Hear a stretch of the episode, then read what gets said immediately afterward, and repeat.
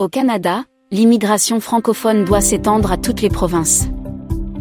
Au centre du débat public au Canada, l'immigration francophone paraît non seulement souhaitable, mais aussi indispensable.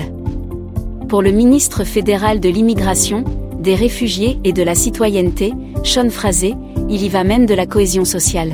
C'est essentiel de continuer d'augmenter le nombre de nouveaux arrivants en général. C'est une bonne chose pour notre pays, mais ce n'est pas possible pour moi de maintenir la cohésion sociale si on n'augmente pas le nombre de nouveaux arrivants francophones aussi, a déclaré, le 6 décembre 2022, Sean Frazé.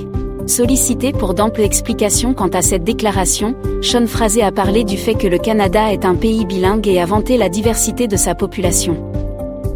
Son bureau a par la suite indiqué que Phrasé veut conjuguer un appui à l'idée que l'immigration est nécessaire pour l'économie avec le fait que les francophones de l'extérieur du Québec sentent que leurs besoins sont comblés.